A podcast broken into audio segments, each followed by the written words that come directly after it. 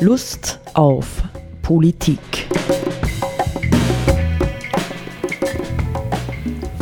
Liebe Hörerinnen und Hörer des Freien Radios Freistadt, Sepp Kiesenhofer und Roland Steidl begrüßen Sie zu einer Sendung Lust auf Politik.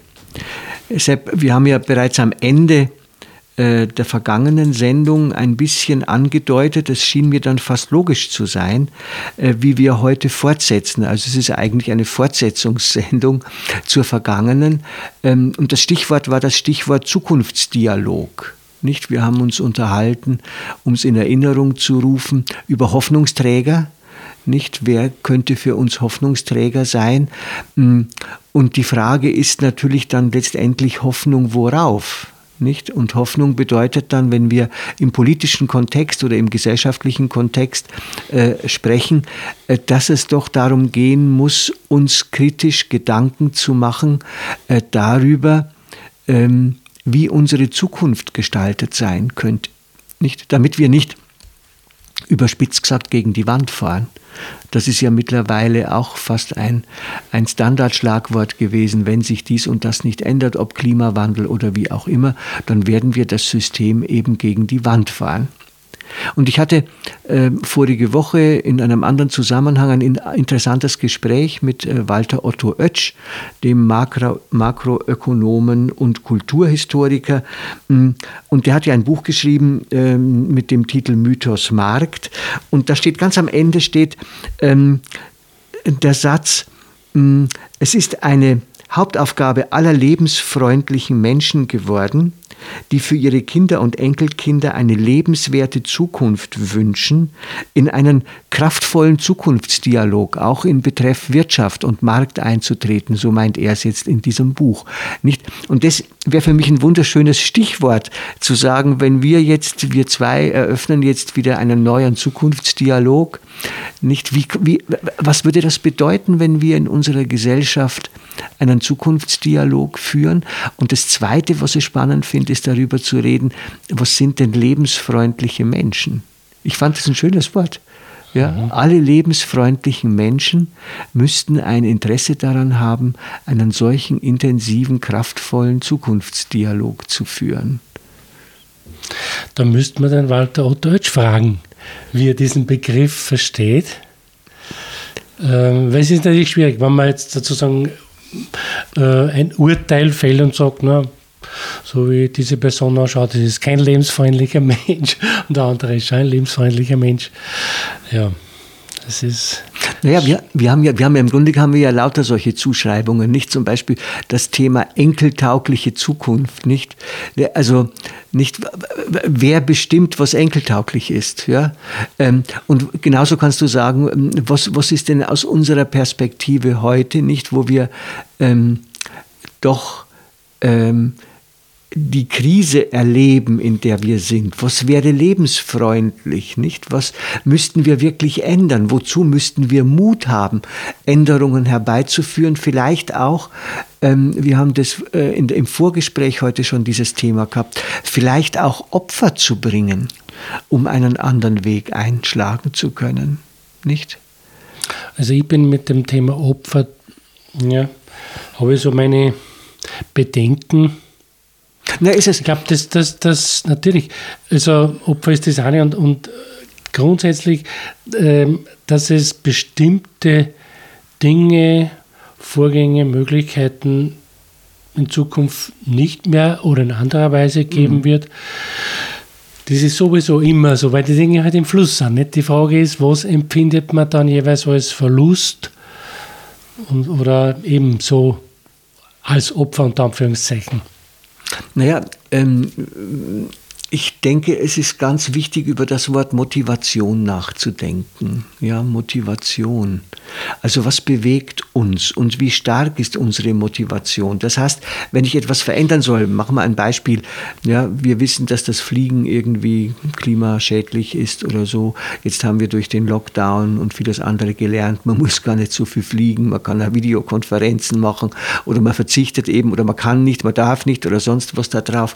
Nicht also was was wäre eine Motivation, wo man jetzt sagt, ähm, es ist im Grunde genommen, wenn ich einmal weiß, wie schädlich das ist, kein wirklicher Verlust, nicht mehr zu fliegen oder deutlich weniger zu fliegen, weil die Motivation, ja, etwas zu tun oder eben in dem Fall etwas zu lassen, lassen, ja, für eine ähm, freundliche, ja, für eine lebensfreundliche Zukunft deutlich höher ist, ja, als das Erlebnis des Verlusts. Nicht? Also wie, wie müssen wir praktisch unsere Motivationen für Veränderung, ja, für Transformation, wir sprechen ja, haben ja auch zuletzt von Transformation gesprochen, wie müssen wir unsere Motivation stärken, ja, äh, damit wir diese Veränderungen, um die es geht, ähm, ähm, schaffen können, ja, bewältigen können, zulassen können oder wie auch immer, nicht?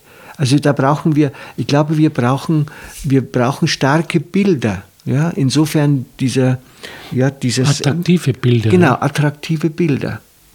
Nicht? Was wär, mhm. Ich frage dich jetzt einmal so ganz spontan, was wäre für dich, wenn du jetzt sagst, kraftvoller Zukunftsdialog? Ja, wir schaffen Bilder für eine Welt, wie wir uns vorstellen können, dass sie verantwortbar ist, ja, dass mh, mm, unsere Enkel so wir welche haben werden und die Urenkel und die Ururenkel, dass die noch eine Welt vorfinden, in der es sich wirklich zu leben lohnt. Ja, welche Bilder haben wir da? Wie schaut diese Welt aus? Wie müsste sie ausschauen?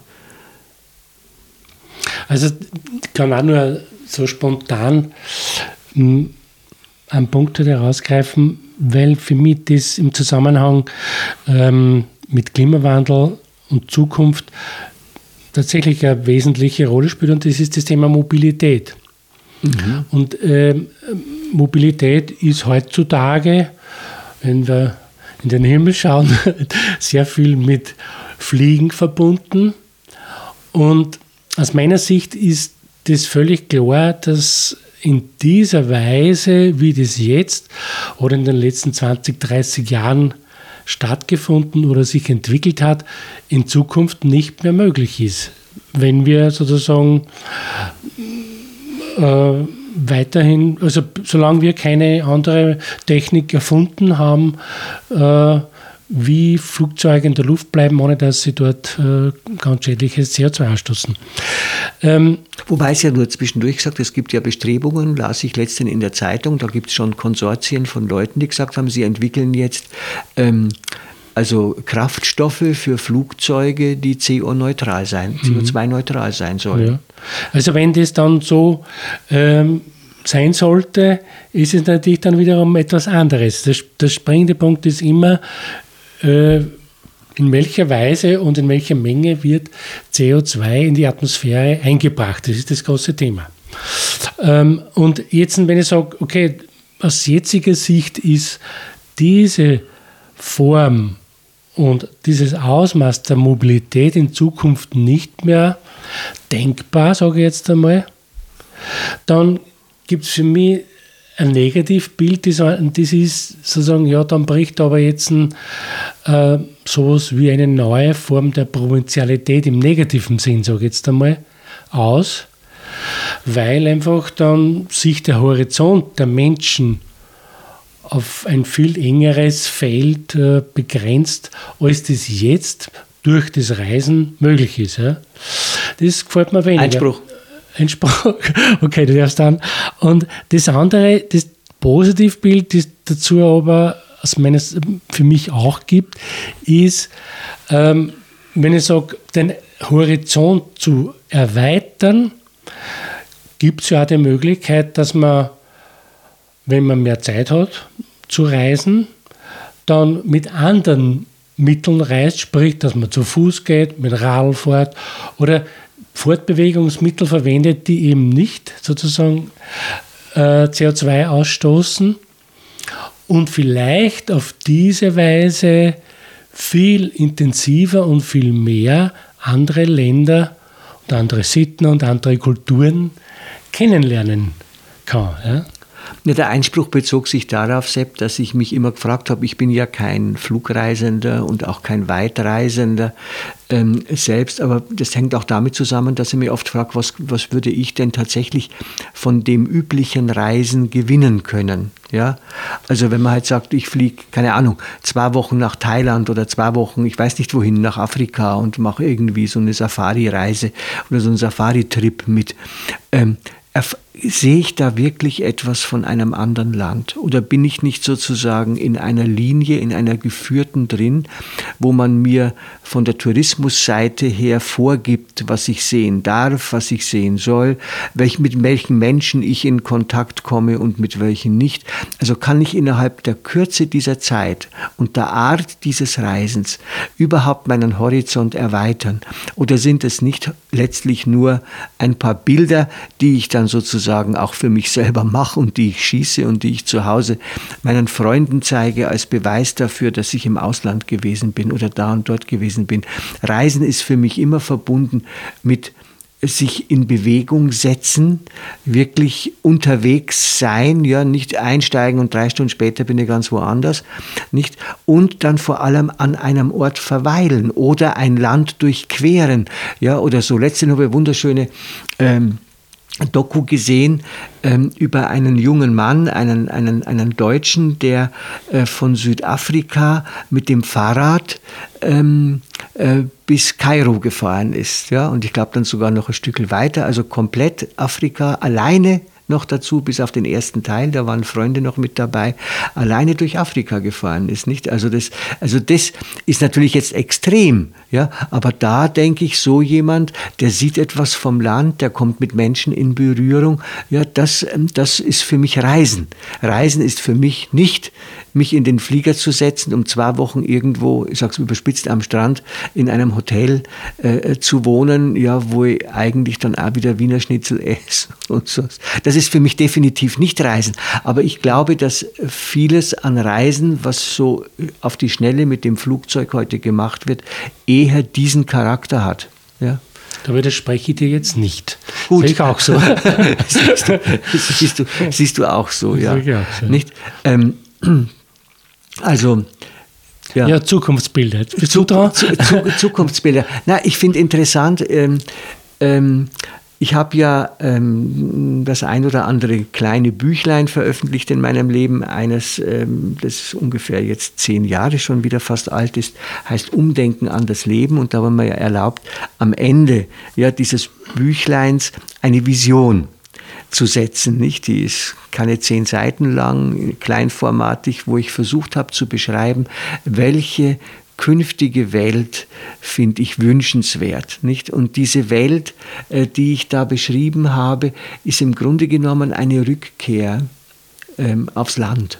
Ja? Also ein, wenn du so willst, Leben in kleinen Gemeinschaften, aber nicht nicht ähm, im Sinne jetzt äh, dessen, dass man zurück in alte Zeiten geht, sondern bewusst Lebensformen sucht, die äh, naturverbunden sind, auch sich selbst etwas anbaut, ja, miteinander Kultur teilt. Das müssen nicht die alten Formen von Kultur sein, natürlich, und auch teilweise wieder ähm, Handwerk erlernt, ja, altes Handwerk revitalisiert und sozusagen Abstand nimmt von diesen großindustriellen Lebensformen, in denen wir heute ja teilweise drinstecken.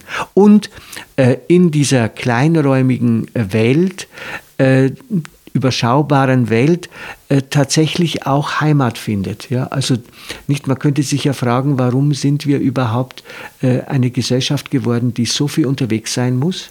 Ja? Die dauernd unterwegs ist, ob jetzt äh, mit dem Auto, ob mit dem äh, Flugzeug oder wie auch immer. Also haben wir das Gefühl für Beheimatung ähm, und Zugehörigkeit verloren. Nicht, wie könnte das zugehen, dass wir wieder solche mh, hm, äh, Dinge wahrnehmen und entwickeln können, die dann nämlich von selbst dazu führen, dass wir bestimmt, bestimmte Dinge gar nicht mehr brauchen, gar kein Bedürfnis danach haben, ständig in der Welt herum zu reisen. Interessanterweise habe ich jetzt gehört in einer Sendung von Ö1 vor ein paar Tagen, äh, dass tatsächlich vermutlich auch sehr stark bedingt durch Corona jetzt, aber auch durch die Mietpreise in den Städten, es wieder verstärkt tatsächlich einen äh, Trend ähm, ähm, in die äh, Gebiete außerhalb der Städte gibt, mehr oder weniger, ja, also ähm, oder eben in die Natur. Wobei jetzt natürlich die Bruchlinie wieder dort liegt, ja, führt es dann dazu, dass man ständig mit dem Auto 50 Kilometer jeden Tag äh, vom Land in die Stadt fährt oder so. Äh, oder gibt es eben dann doch wieder eine Art von Belebung ja, der Umländer ja, von Städten oder sowas, wo man wirklich sagt, hier arbeite ich, äh, hier fühle ich mich auch den Menschen verbunden oder ist es eben nur das, dass ich im Grünen wohnen möchte, ja, aber ansonsten bleibe ich eh beruflich und sonst wie Städter.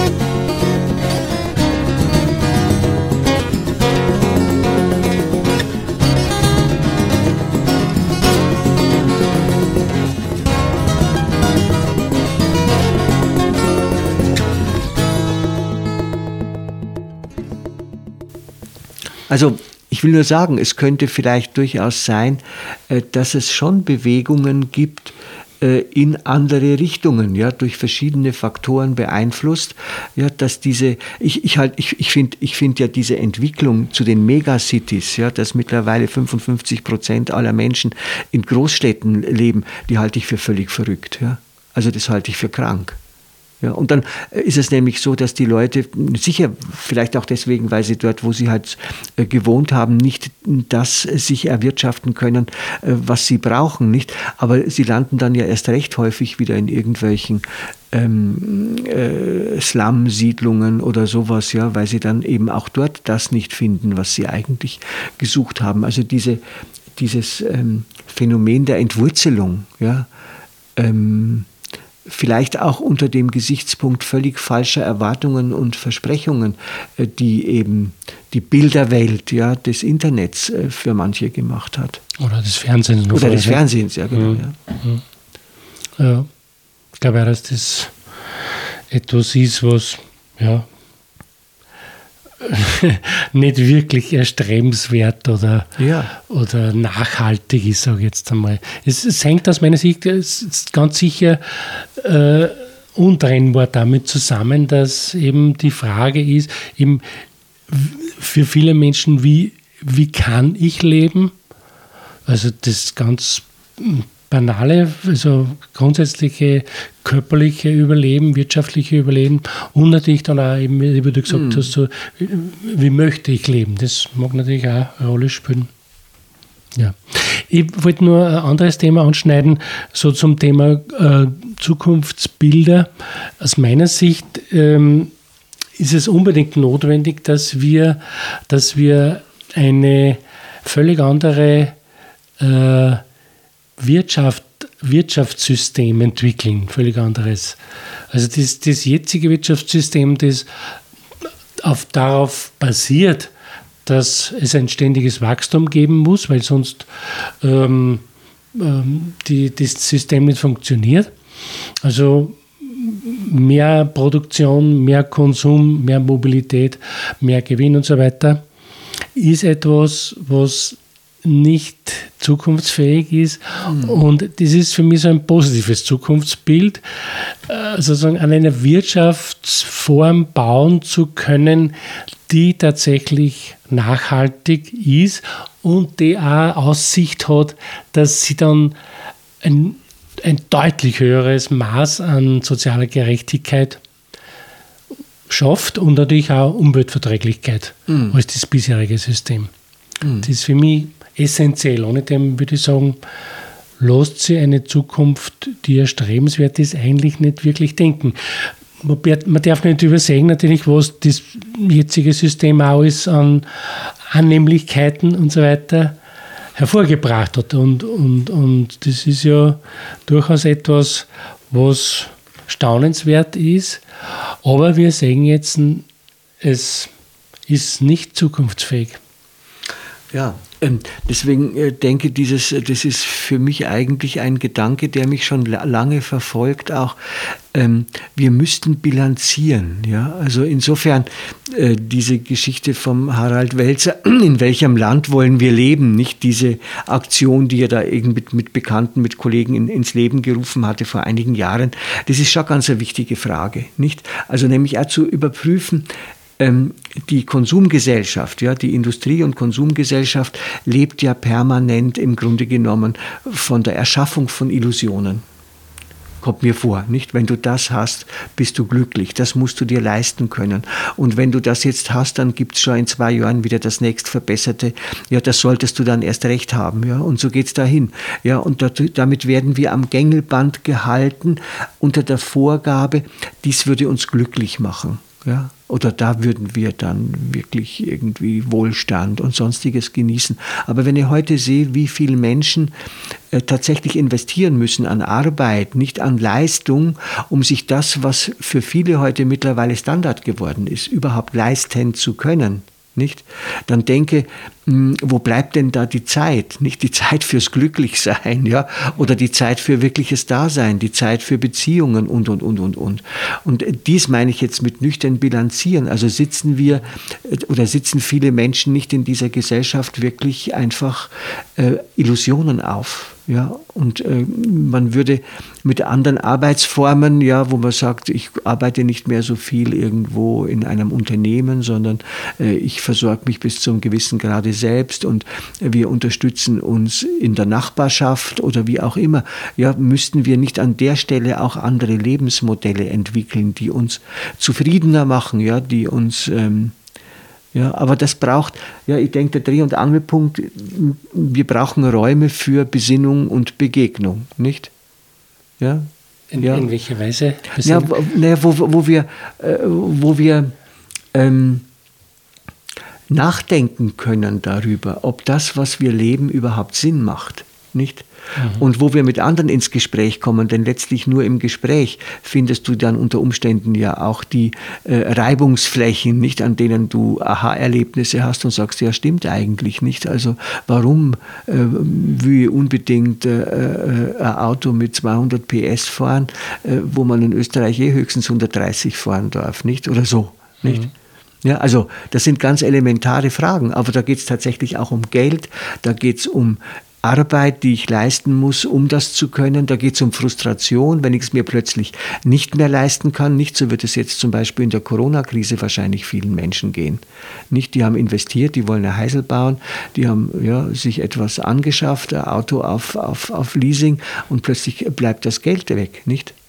Also wie abhängig machen wir, das ist vielleicht eine gute Frage, wie abhängig machen wir uns eigentlich durch diese Lebensform äh, und wie unfrei werden wir eben dann gleichzeitig? Das ist sicher eine Realität für ganz viele Menschen. Mhm. Man abgesehen davon, dass sowieso die für die Großteil in den, in den Industrieländern, den Großteil der Bevölkerung, die Abhängigkeit vom jetzigen Wirtschaftssystem einfach mhm. sowieso gegeben ist, unabhängig davon, ähm, wie hoch der sozusagen der jeweilige Lebensstandard mhm. oder gewünschte Lebensstandard ist. Ja. Mhm. Die Menschen müssen dorthin gehen, wo sie Möglichkeiten vorfinden, sich zu ernähren, eine Wohnung zu beschaffen und sich zu kleiden und ein gutes Leben zu führen. Ja. Ja, ähm, man, man, muss manche Themen, die wir an der Stelle haben, natürlich auch kombinieren mit spirituellen Themen letztendlich, nicht? Weil wir sitzen ja im Grunde genommen immer der Illusion auf, je mehr ich besitze und habe, desto freier werde ich. Nicht, aber alles, jegliche Lebenserfahrung sagt eigentlich, Schon du klar, bist desto freier, je weniger du brauchst. Nein, es hatte, witzigerweise, jetzt fällt mir gerade ein, vor kurzem eine, eine Meldung gegeben, weil man immer sagt, viel Geld zu haben macht nicht glücklich. und für viele Menschen ist es sogar umgekehrt so, dass das eher unglücklicher macht. Also, und jetzt hat man eine neue Studie gemacht und ist drauf gekommen, dass es doch so sein soll, sagt jetzt diese Studie. Also, dass, dass äh, mit mehr Geld natürlich mehr Zufriedenheit und mehr Glück auch verbunden ist. Also, was ist jetzt, ja. was weiß man jetzt? Naja, naja ich, ich, na, ich, glaube, ich glaube das, das, ist, das ist ja tatsächlich schon erforscht. Es gibt Sättigungsgrade. Ja? Also, es gibt, also wenn, mhm. du, wenn du jetzt sagst, äh, wenn ich äh, hier in diesem Leben 1000 Euro habe, dann ist es zu wenig. Nicht? Mhm. Wenn ich 2000 Euro habe, ist schon ganz gut. Wenn ich 3000 Euro habe, kann ich gut leben. Aber mit 10.000 werde ich schon verwirrt, weil ich nicht mehr weiß, was ich damit anfangen soll. Nicht? Und nur Blödsinn kaufe. Ja, mir eine sinnlose Yacht irgendwo äh, nach Kroatien stelle und da ständig im Druck bin, das muss ich ausnutzen. Ich muss wieder nach Kroatien, um meine Yacht äh, zu, zu, benutzen. Zu nutzen, nicht? Also ich denke, Besitz schafft Zwänge. Nicht? Und ich glaube, es gehört, wenn, wenn schon jemand für Putin, nicht Putin jetzt mit seinem Schloss, falls es seins ist, nicht das, das, das, äh, ich möchte, ich möchte sowas, ich möchte sowas nie im Leben besitzen, so ein Ding. Nicht wer auch, wem auch ja. immer es gehört. Ja. ja. Das ist ja furchtbar. Ja. ja. Welche Zwänge daraus entstehen und, und was es für ein Signal an die Welt, also schrecklich. Mhm. Aber manch einer würde es sich vielleicht wünschen. Ja. Aber was ich, was, ich, was ich mir wirklich wünsche, das ist jetzt mein letztes Wort vor Ende dieser Sendung, dann kannst du noch was äh, äh dazu sagen. Was ich, na, was ich mir wünschen würde, ist, verstehst du, wir vertrödeln, wir vertun so unendlich viel wertvolle Zeit. Genau auch in unseren sozialen Beziehungen. Nicht, wenn ich mir oft anhöre oder angehört habe an Stammtischen, heute tue ich das ja nicht mehr, wie die Leute klotzen, was sie sich wieder Neues gekauft haben, welchen teuren Urlaub sie gemacht haben und wie großartig der war. Ja, das ist doch verschissene Zeit. Verzeihe, dass ich das so brutal sage. Es wäre doch viel interessanter, äh, zum Beispiel, ja, miteinander darüber zu reden, zu sagen, wir wissen alle, wir sehen, dass wir in einer kritischen Zeit leben, wie gehen wir sinnvoll damit um? Ja. Mhm. Ja, was können wir tun, damit unsere Kinder tatsächlich irgendwie noch etwas Lebenswertes haben und noch Schnee erleben? Oder ich weiß nicht, was hat Barack Obama mal gesagt. Der hat das so gesagt. Ja, mhm. der hat ja gesagt, er geht davon aus, dass seine Kinder möglicherweise äh, oder seine Enkel nicht mehr Schnee erleben werden. Mhm. Ja. Das ist romantisch. Er hat gesagt, das ist ein romantischer Ansatz. Aber Na, mag schon sein, ja. der Schnee zumindest. Na, aber das ist sowieso immer eine grundsätzliche Frage. Die Zeit, die erfüllte Zeit oder die nicht erfüllte Zeit, wie, das ist, glaube ich, schon recht was Individuelles natürlich auch. Mhm. Also, welche Form von Zeit oder welche Form von Tätigkeit oder, oder Nicht-Tätigkeit empfinde ich als erfüllend und so. Und da sind wir als Menschen wahrscheinlich auch trotzdem einigermaßen unterschiedlich gestrickt. Aber dass es natürlich so etwas gibt wie eine Industrie, die daran interessiert ist, uns die Zeit zu stehlen mhm. oder sie und das Glück zu stehlen. Und das Glück zu stehlen, siehe Momo. Äh, ja, genau. Und, und stattdessen mit, mit Dingen zu füllen, die, die dann in ihren Geldtaschen äh, sozusagen Profite machen, das ist schon klar. Ja? Mhm. Also, und natürlich ist sozusagen ein Zukunftsbild, wenn man beim Thema kraftvoller Zukunftsdialog, äh, gehört natürlich schon dazu, sozusagen eine Zeit zu haben, als Menschen, die, von der wir dann das Gefühl haben, dass sie erfüllt ist, dass sie mit Sinn gefüllt ist. Mhm. Und nicht mit, mit ähm, Beschäftigungen oder Ablenkungen, wo wir hinten noch das Gefühl gehabt haben, es ist uns eigentlich Zeit gestohlen worden oder mhm. verdorben worden. Mhm. Ich finde es übrigens ein, ein, schönes Motto für uns, auch für unsere weitere Zusammenarbeit. Äh, irgendwie dieses Thema, wir führen einen kraftvollen Zukunftsdialog. Zukunftsdialog schaffen wir auf jeden Fall. Ob es immer kraftvoll ist, das wissen wir nicht. wir werden sehen. auf Wiederhören.